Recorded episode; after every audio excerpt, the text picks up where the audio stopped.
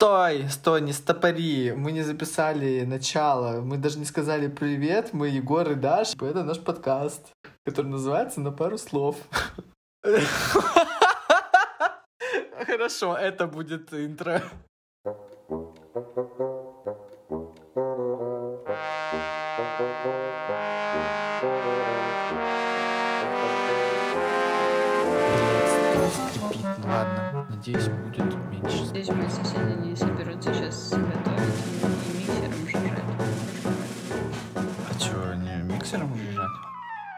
Интересно у тебя они.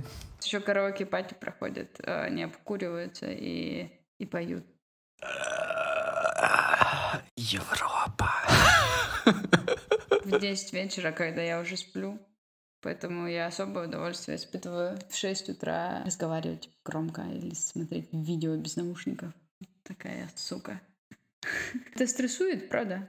Стресса много в жизни. Я помню ситуацию на прошлой работе, когда произошло эмоциональное выгорание, профессиональное выгорание. Слишком много стресса было в жизни с разных сторон, и я не выдержал и взорвался. И я помню этот момент, это был очень интересный, наверное, с психологической точки зрения момент. С личной стороны это выглядело просто отвратительно.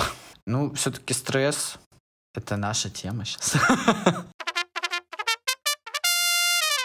Вообще стресс нужно понимать как физиологическая реакция организма на внешнее воздействие, необходимая для адаптации к изменившимся условиям. В 1936 году физиолог Ганс Силье, он эти закономерности обнаружил при разных обстоятельствах, будь то резкое изменение температуры или химическое отравление или вообще физическая травма. То есть он нашел какой-то паттерн, как наш организм реагирует на внешние факторы, которые влияют на нашу жизнь. Да, он выделил при этом три стадии стресса. Есть стадия тревоги, тогда наши защитные силы организма мобилизуются. Стадия сопротивляемости, тогда организм уже как-то приспосабливается к этим новым жизненным условиям. И стадия истощения, которая наступает только тогда, когда либо то, что с нами случилось, было очень большим и накрыло нас конкретно, или просто очень долго длилось, и мы заебались. Вот и все. И тогда это стадия истощения. Вообще, я никогда не разделял это на стадии, потому что стресс для меня все-таки являлся каким-то одним процессом. То есть раз и я чувствую стресс, но на самом деле, когда мы изучали все эти материалы, я такой, ну, в целом, да, я бы так это и разбил, потому что я так чувствую. Ученые выделяют две разновидности стресса. Позитивный стресс, он обычно кратковременный, как я уже ранее говорила, когда ты готовишься к экзаменам, морально, да, ты стрессуешь, и это дает тебе сил. Ты чувствуешь то, что тебе море по колено, ты более сфокусирован, ты мотивирован, ты такой весь, э, вижу цель, не вижу препятствий. При, причинами такого стресса может быть, э, например, отпуск, который вот-вот наступит, а ты его планировал, и у тебя вообще такое предвкушение, но это, тем не менее, тоже стресс потому что организм, он э, не находится в том состоянии, в котором он находится обычно. Он все равно волнуется там, и все такое. Дни рождения, торжественные мероприятия, вручение дипломов и все, что с этим связано. Для меня 1 сентября, вплоть до 11 класса, каждый год 1 сентября был жесткий стресс. Я уже была здоровая тетка, и тем не менее, вот это какое-то непонятное волнение, вплоть до самого последнего года обучения Серьезно? в школе. Серьезно? Клянусь тебе, я прям вот, э, когда спать ложилась перед 1 сентября, я такая, о, жесть, и вот это вот был э, самый настоящий стресс. Гормоны выделяются в этот момент. Э, дофамин, который добавляет нам приятных ощущений при стрессе, и кортизол, который, собственно, является, э, если очень грубо сказать, основным гормоном стресса. Вот про положительный такой стресс я могу добавить у меня есть такие случаи, их достаточно много. Я занимался раньше танцами, и перед выходом на сцену вот этот вот мандраж, вот этот вот стресс, ты как бы опять же ничего не можешь изменить. Тебе просто охота хорошо выступить, не облажаться, не упасть, чтобы у тебя от костюма ничего не отвалилось, чтобы у тебя штаны там не разошлись во время выступления. По многим причинам ты волнуешься, хотя ты миллион раз этот танец танцевал, ты знаешь полностью весь рисунок, весь ход танцев, блин, музыку, мне кажется, сам напеть можешь. Но вот в моменте, и это, конечно, добавляет тебе такого куража, и стресс перестает быть стрессом именно когда ты осознаешь, что вот сейчас ты выйдешь на сцену, вот где-то там через минуту, когда ты уже на сцене, когда ты что-то танцуешь, и потом для тебя все кажется одним. Главное выжить, потому что у тебя впереди еще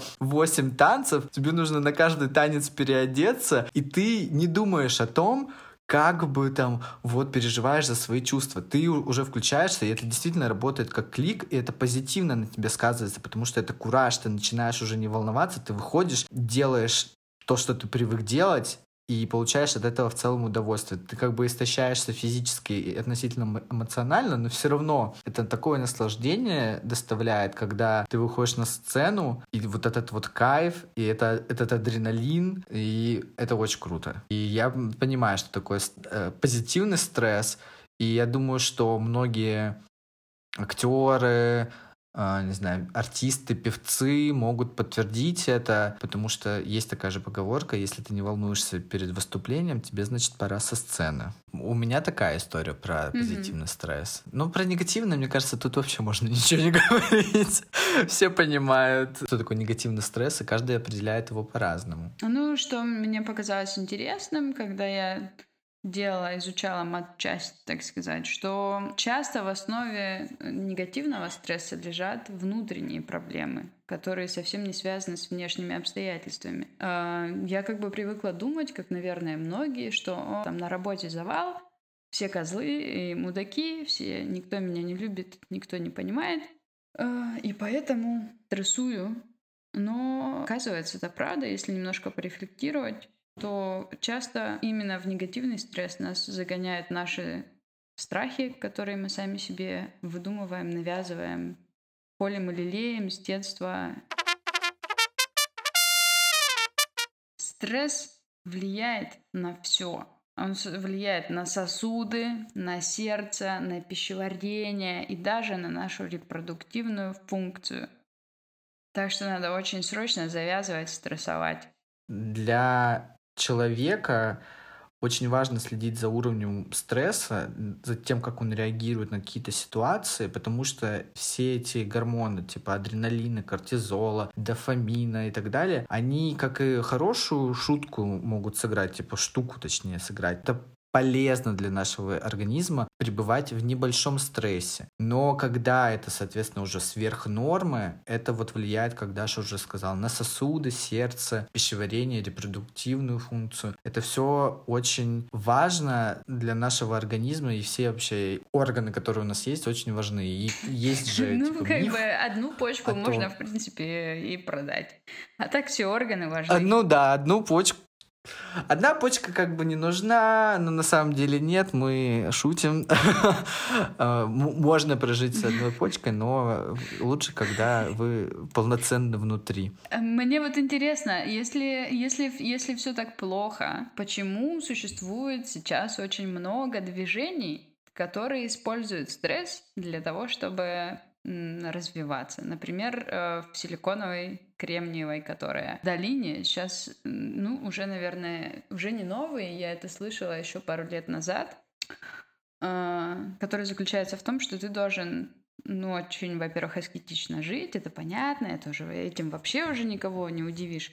Ну и жестко э, себя во всем ограничивать и физически нагружать. Некоторые люди поклонники дядьки этого Вима Хофа, который Айсмен, который дыхательные упражнения придумал, чтобы при супер экстремально низких температурах якобы становиться здоровее и здоровее. Это же все тоже стресс. Ну, представляешь, ты такой голенький по снегу бегаешь, это после бани прикольно, а так-то нет, особенно трезвому, то вообще никак. А если ты это часами делаешь, ну, а вроде это сейчас тренд издеваться над своим организмом. Ну, слушай, я могу сказать, что где доказательный эффект этого всего? Какие-то индивидуальные случаи, что людям это помогло, окей, но это опять же индивидуальный случай. Если они проведут серию тестирований и докажут, что это действительно положительно влияет на организм человека, то окей, я соглашусь. Но это же все единомышленники. Те кто, люди, которые в основном могут вот этот огромный стресс аккумулировать и вырабатывать, соответственно, энергию и делать какие-то крутые стартапы, кодить просто по 12 часов без остановки, и идея прет и так далее.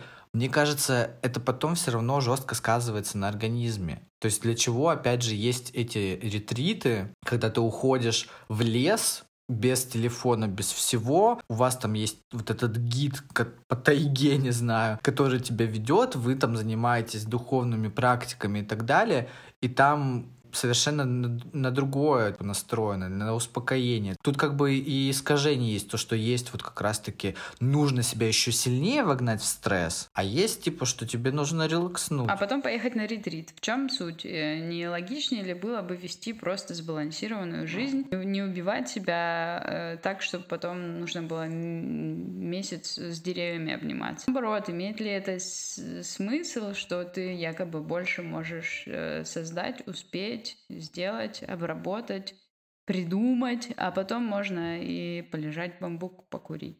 Так как бы не бывает, человек, который особенно с амбициями, он никогда не остановится. И это явно связано со стрессом, который испытывает человек, что нужно все успеть, нужно быстрее, быстрее. И мир нас так, типа, учит, и вообще капитализм, что нужно быстрее, много, выше, сильнее всегда, и ты в этой машине бежишь и пытаешься снести всех, чтобы добиться этой цели, но мне кажется, действительно нужен баланс. И, например, в некоторых культурах я вижу этот баланс, как в Амстердаме, например. Там, конечно, баланс, там вообще нет стресса, абсолютно. Город пахнет травой. Нет, это не только связано с этим. В принципе, да, люди не производят впечатления сильно загнанных чуваков. Я бы про культурную составляющую бороться со стрессом.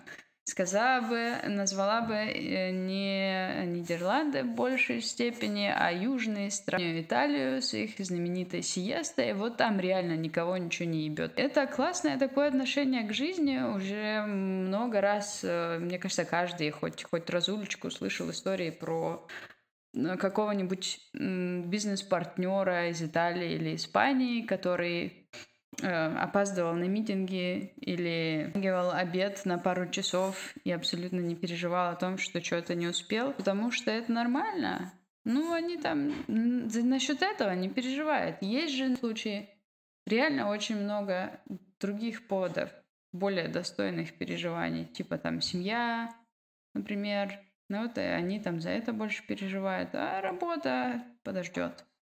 Да, это я могу подтвердить точно, потому что я подписан на одну женщину в Инстаграме, которая ведет свой блог про карьеру. И она делала ремонт у себя в квартире и сказала то, что они заказывали какую-то крутую лампу, но там не хватает деталей. И мастер отказался просто от, от работы от просчета этой лампы, потому что у него этих деталей нет, и он не собирается их даже заказывать, потому что он не хочет этого делать.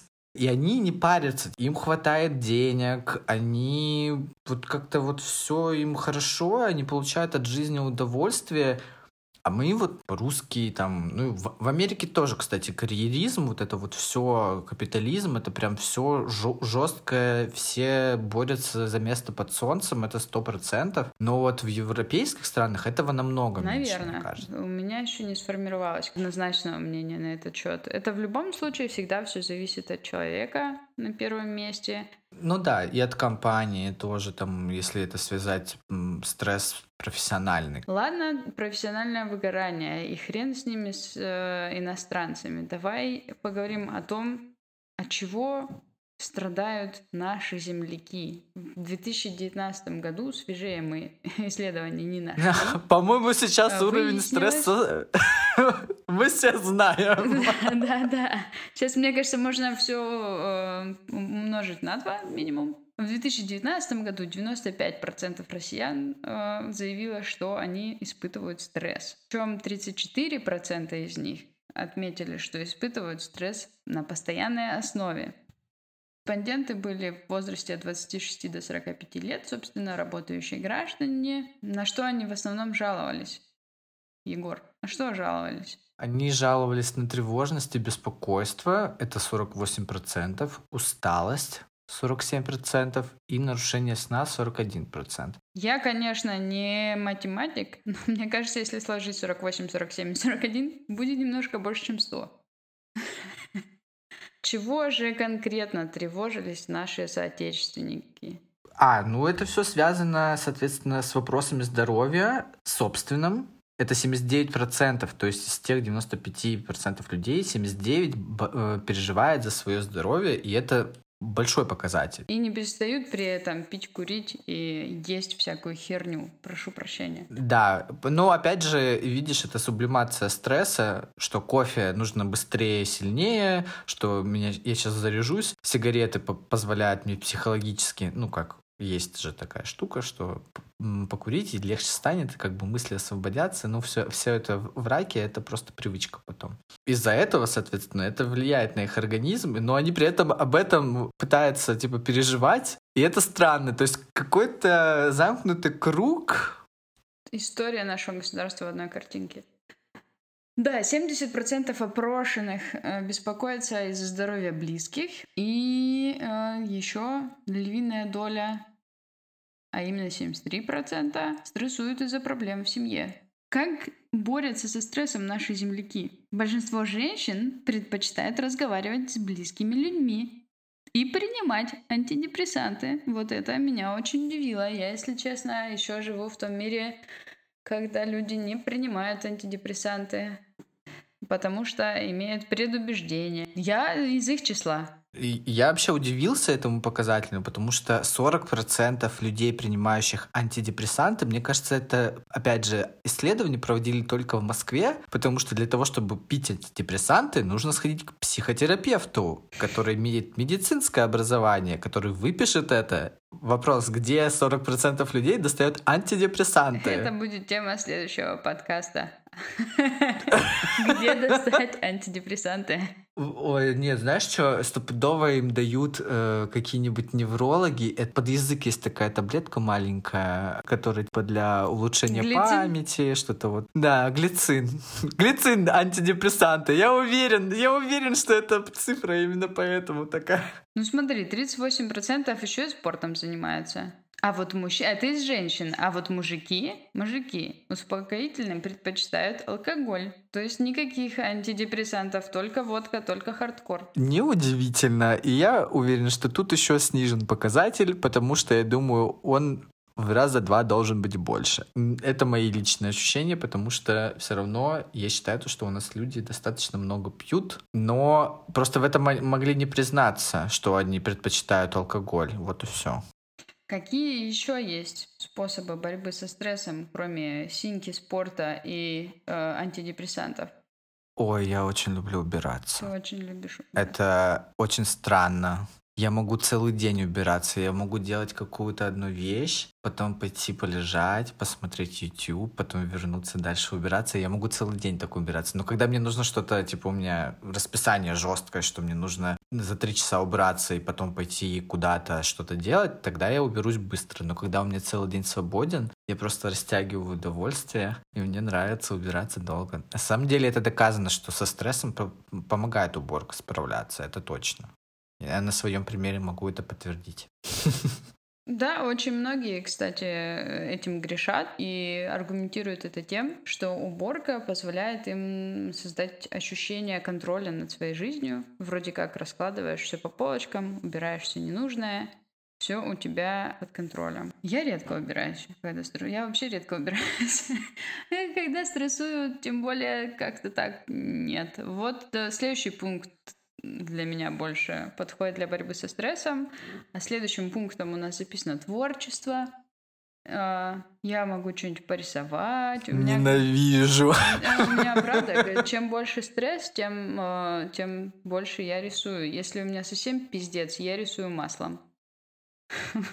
Обычно это происходит У- раз в У году. тебя какая-то прогрессия прям интересная. Да, правда. Я так вот заметила такую тенденцию. Если я достаю масло, значит кто-то умер. Ужасно, ё-моё. Мы дошли до такого, это первый подкаст, ё-моё, мы все уже. Diving in the deep of the ocean, чтобы все поняли. Это точно. Мое еще любимое, как я обожаю, это звонить всем и говорить, как моя жизнь плохая, я переживаю, что все вокруг какашки, а я вот такой вот замечательный. Ну, на самом деле, я не, не стараюсь не говорить, что я замечательный и классный, и что другой человек говно просто так, я стараюсь всегда рассуждать. Аргументировать, почему он говно, а я хороший. Да, почему, да, почему он говно, почему мне не понравилась эта ситуация. Потому что прежде всего, когда мы испытываем стресс в отношениях каких-то там, между коллегами, ме- между родителями, между друзьями, между близкими людьми, в общем, без разницы. Это все на каких-то нюансах. Чаще всего мы просто надумываем, хотя там этого нет. Вот, и я, да, справляюсь с поддержкой. Это классный способ рефлектировать. Советуют еще как способы борьбы со стрессом, а точнее поддержания своей эмоциональной энергии на одинаково стабильном высоком уровне. Это восполнять свой энергетический ресурс через сон, отдых, просмотр сериалов, чтение книг или прогулок и восполнять свой духовный ресурс. Насчет этого мне бы хотелось даже немножко поподробнее поговорить, потому что, понятно, медитация сейчас как, типа, у тебя стресс, Ха, помедитируй. Это уже бесит. Это на- настолько распространено, что каждый суслик в поле агроном.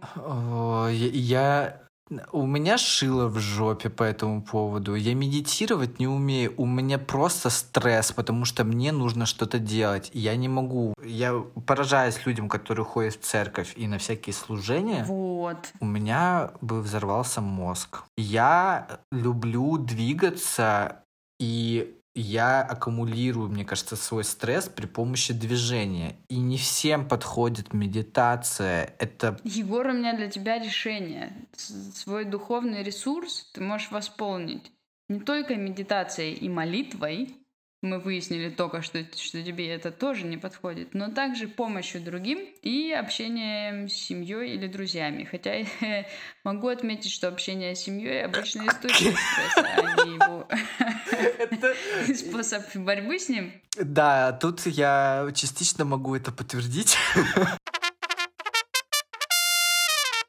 Мы не даем советов, это девиз нашего подкаста. Но если вдруг вы супер тревожный человек, попробуйте как можно детальнее планировать свои дела. У вас будет меньше поводов понервничать, если вы заранее все распишете. К этому, кстати, относится обладание капсульным гардеробом. Я, если честно, тоже подумаю. У меня, можно сказать, уже сейчас капсульный гардероб. Мне на работе выдали четыре фирменных рубашки. Одинаковых абсолютно. э, белые рубашки с логотипом. И я просто тупо в них хожу, потому что мне нужно тупо в них ходить. Мне так нравилось работать проводником в студенчестве, потому что у тебя каждый день одна и та же одежда, и ты не можешь надеть ничего другое. Тебе не надо заморачиваться. Синяя юбка, белая рубашка и вперед. Зато поводов для тревог вообще не было. Не надо было задумываться, что там постиранное, не постиранное, что с чем сочетается по цвету, какая погода днем, утром. Ты всегда в одном и том же. Капсульный гардероб. Оказывается, я была тогда уже э, продвинутая. В Да. тренде, блин. Нет, это отвратительно. Я люблю одежду. У меня очень много одежды. Я люблю сочетать. Если вам не подходит капсульный гардероб, попробуйте теплую ванну. Говорят, что Просто мне нравится наше переключение.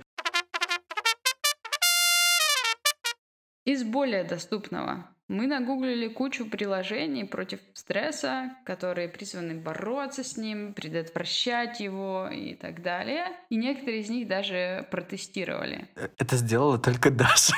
Э, я лично тестировала пять штук. Это приложение Seven Cups, WhatsApp, Happy Pie, Sen Willow, я думаю, так это произносится, и Mindshift. Положа руку на сердце, мне не понравилось ни одно из них. А, можем сейчас очень коротко и емко рассказать про каждое. Может быть, для, для кого-то это окажется подходящим. Самое нормальное, на, на мой взгляд, чисто субъективный, это было приложение Happify. Там ты заполняешь дневник э, своего настроения, как, собственно, практически в каждом приложении подобного рода. И есть всякие упражнялки на то, чтобы бороться э, со своим плохим настроением прямо сейчас и в долгую. То есть у тебя там есть какая-то программа, у тебя, естественно, во всех этих приложениях сначала спрашивают, что тебя беспокоит, и потом э, автоматически выставляют тебе какую-то программу, рассчитанную на какое-то время, будь то там месяц, два месяца, три, там, шесть. По идее, если ты каждый день выполняешь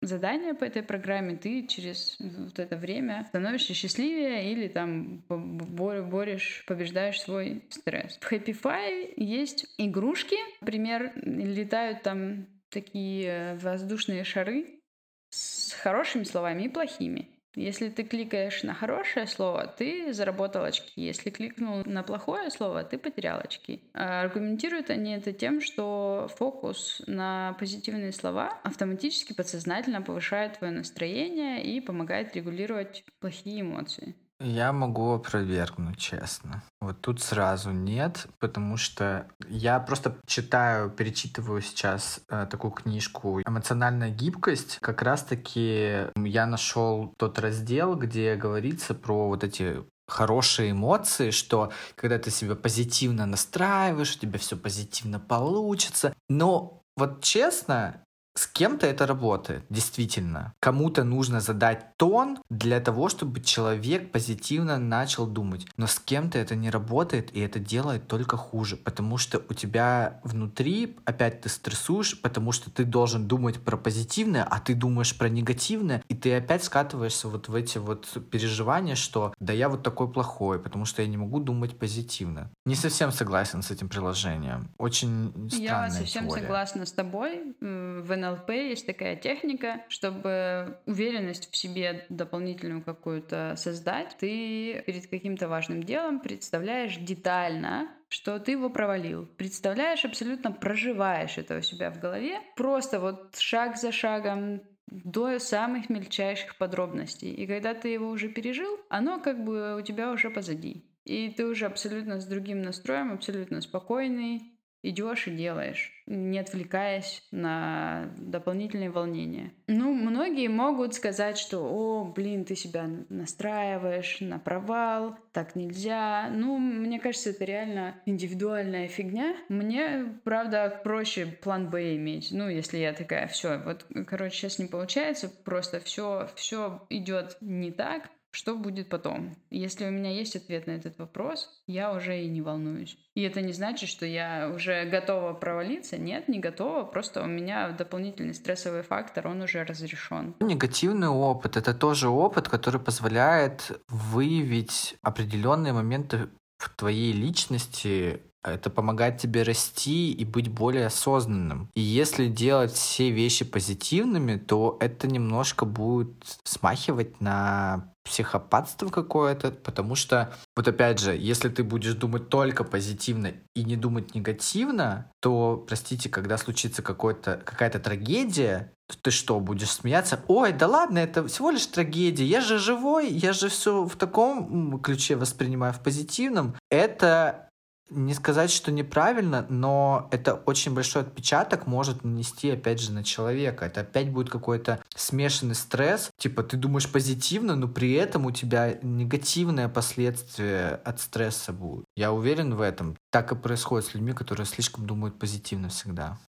Однако именно такую технику, технику позитивных аффирмаций и убеждений использует большинство приложений, по крайней мере. Я э, могу исходить из того, что, наверное, психотерапевты тоже так делают, но не буду утверждать. Ну вот в приложении WhatsApp, которое было тоже некоторыми источниками рекомендовано как хорошее, в нескольких источниках оно э, возникло, я поэтому его потестить решила. Там тоже есть одна из, одно из упражнений на якобы борьбу со стрессом. Это вот внушать себе какой то классный, как вокруг все радужно. Помимо этого, кстати, приложение абсолютно бесполезное, потому что там тебе дают тупо теорию, как ты можешь бороться со своими негативными мыслями. Но я когда открыла и увидела там три страницы документа, думаю, ну его нахер. И если бы я сейчас была в стрессе, я бы просто застрелилась. Я тут за помощью э, пришла, как бы, а меня грузят а, какой-то бесконечной теорией. Ну, допустим, в приложении Mindshift там тоже одно из упражнений на борьбу со стрессом называется Coping Cards. Если у тебя период когда ты down, ты можешь э, эти карточки почитать, и они должны заставить тебя успокоиться. Вот одна из таких карточек, э, карточек гласила, что я не могу предсказать будущее, Поэтому мне нет смысла даже гадать и расстраиваться и беспокоиться. Ну вот прочитала я эту карточку. Она даже совершенно случайным образом совпала с моей ситуацией. Ну, мне легче, блядь, вообще не стало. Ну, ну не, не, я наоборот подумала, вы что, издеваетесь надо мной? Серьезно? Я тут, значит, волосы на попе рву, а мне такие даже в приложении просто пишут, чувак, Расслабься. Расслабь булки. Не грусти, а то грудь не будет расти. Ужасно. Не советую это приложение, теперь у меня на него зуб. Хотя, в принципе, есть там всякие прикольные упражнения и штуки, которые можно попробовать. Может, кому-то зайдет и понравится. Всякие эксперименты со своими взглядами, маленькие упражнения. Я выбрала, например, абсолютно рандомную херню, что я беспокоюсь по поводу э, работы своей. И там был эксперимент. Что вы будете делать в предложенной ситуации? Вы послали боссу имейл с э, ошибкой правописаний. Вы должны описать, как вы справитесь с ситуацией. Или какие-то другие подобные вещи. То есть это то, о чем мы говорили ранее. Ты готовишься как бы к худшему, ты проживаешь эту ситуацию, ты такой, ну вот я буду делать так и так, и, соответственно, по этому поводу больше не волнуешься. Если такое произойдет, знаешь, что делать. Набор ситуаций есть, можно поиграть, пописать, прикольная штучка. Ну, блин, я думаю, что эти приложения все-таки не не совсем могут помочь человеку, потому что нету обратной связи, и все-таки каждый случай стресса, он индивидуальный. Да, можно какие-то вещи обобщить по работе, ну что там, не знаю, аля, как обычно люди жалуются, у меня плохая коллега из моего отдела, и вот она такая говнятина, и все. Ну, как бы можно, да, обобщить, но так как люди в целом индивидуальны, и у каждого свои мысли, свои устои. Нельзя помочь приложением, где ты понатыкал, и алгоритм за тебя все подобрал, помочь справиться со стрессом. Поэтому у нас есть еще одно приложение, которое называется Seven Cups. Задумано для того, чтобы люди общались друг с другом там. Там есть чат, в котором ты общаешься э, с живым человеком, не терапевтом, и ты можешь поделиться своей проблемой. Там есть э, комьюнити, грубо говоря, закрытые анонимные группы, как, как не знаю, в Фейсбуке, например, где ты постишь свою проблему, и люди в тредах там пишут тебе слова поддержки. И есть реально э, чат с терапевтом. Э, самое хреновое, я чувствовала себя абсолютно обманутой. И опять же, если бы я была в стрессе, это бы просто было фаталити. Я регистрируюсь, там кучу сложных шагов делаю, там имейл, все такое. Кликаю на то, что я хочу чат с реальным человеком. Но мне же надо было потестить, как это работает. И он мне говорит, зарегистрируйся, короче, заново на другом каком-то сервисе, еще там миллион вопросов. Я думаю, ну нахрен. Самой ужасный это... Ужасно. Это такое... experience. Это такое вообще разочарование было. В самой этой приложухе ты можешь только с комьюнити пообщаться выбрать тему. Есть общие какие-то топики, можешь свой создать. Э, если ты супер оригинальный и твоя проблема еще никогда ни разу никого не беспокоила. Они продают это приложение с тем, что э, здесь вы получите фидбэк и помощь и внимание от реальных людей, а в итоге ну, в формате чата, а в итоге этого не происходит. Мне не хватило терпения. Простите, но в таком приложении могут зарегистрироваться психопаты и чего только не написать. И это меня очень сильно смущает. Люди с реальными проблемами ментальными, у которых есть, скорее всего, диагноз, они могут писать полную дичь. Одно дело, когда это говорят твои там близкие люди, и ты можешь, ты понимаешь, какой человек с тобой разговаривает у тебя есть представление об этом человеке, ты знаком с этим человеком, он тебе дает какой-то совет, и ты такой, ну, вот этот вот пойдет, а там все незнакомые, и ты, если один, и только вот ты с ней столкнулся и хочешь посоветоваться, очень странная идея. То есть там должна быть жесткая модерация, сто процентов, иначе это приложение, ну, оно бессмысленно, оно только может довести человека до еще больших проблем. Я вот тоже подумала, каковы шансы, что я сейчас начну чат, а мне там посыпятся дикпики, знаешь, и прочее. Но это останется загадкой, потому что мне реально не хватило э, нервов проходить еще одну процедуру регистрации и прочее. Если кому-то интересно и кто-то все-таки это попробует, напишите, пожалуйста, в комментариях, каков был ваш опыт с этим приложением. Еще я хотел добавить, что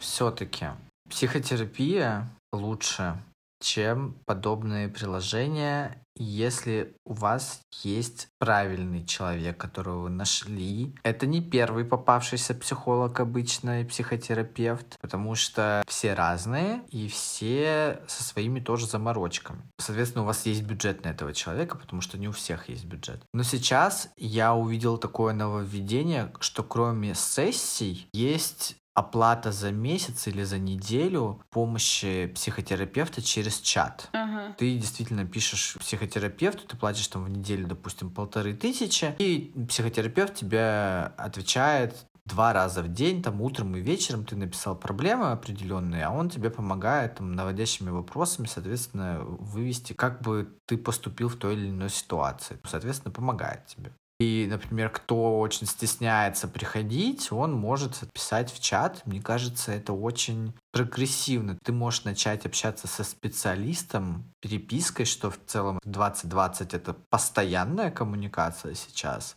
потому что люди меньше все равно звонят, хотя я целыми днями с кем-то разговариваю. Это просто полный трэш. Ладно, я, видимо, из э, этих... Э, где я там, миллениал, бэби-бумер, где я? вон там. Где-то затесался. Переписка с психотерапевтом, мне кажется, сейчас очень будет многим полезно. И это дешевле, чем сессия. Можно взять на заметку. Также сессии, конечно, помогают. И, господи, сколько народу уже ходит к психотерапевтам. И есть соответственно, те люди, с которыми я знаком целый год проходили терапию, у них есть прогресс, я могу так сказать. Но, конечно, некоторые ситуации решаются жестко либо жестоко, но, во всяком случае, эти ситуации у людей решаются, и они меньше беспокоятся по тому или иному поводу. В общем, ребята, если вы стрессуете, не переживайте, вы не одиноки, мы тоже стрессуем. Главное, не позволять этому стрессу стать постоянным, чтобы он в конце концов вас не добил случайно. Если стрессуете, горячая ванна, хороший разговор с близким другом, прогулочка. Алкоголь мы тоже не будем называть как список. Это вредно, не пейте. Не курите, ничего не делайте. Ходите Ребята, к психотерапевту. Живите. Это хорошо. Питайтесь да. правильно, любите маму, рэп и громкие девятки. На этом мы прощаемся с вами. Надеемся, что вам было хоть немножечко интересно, может быть, чуточку полезно и э, очень весело. Ой. С вами были Егор и Даша. Пока.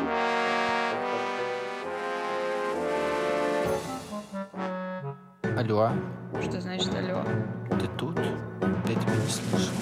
Сейчас все, все, ты нормальная. Я вообще нормальная.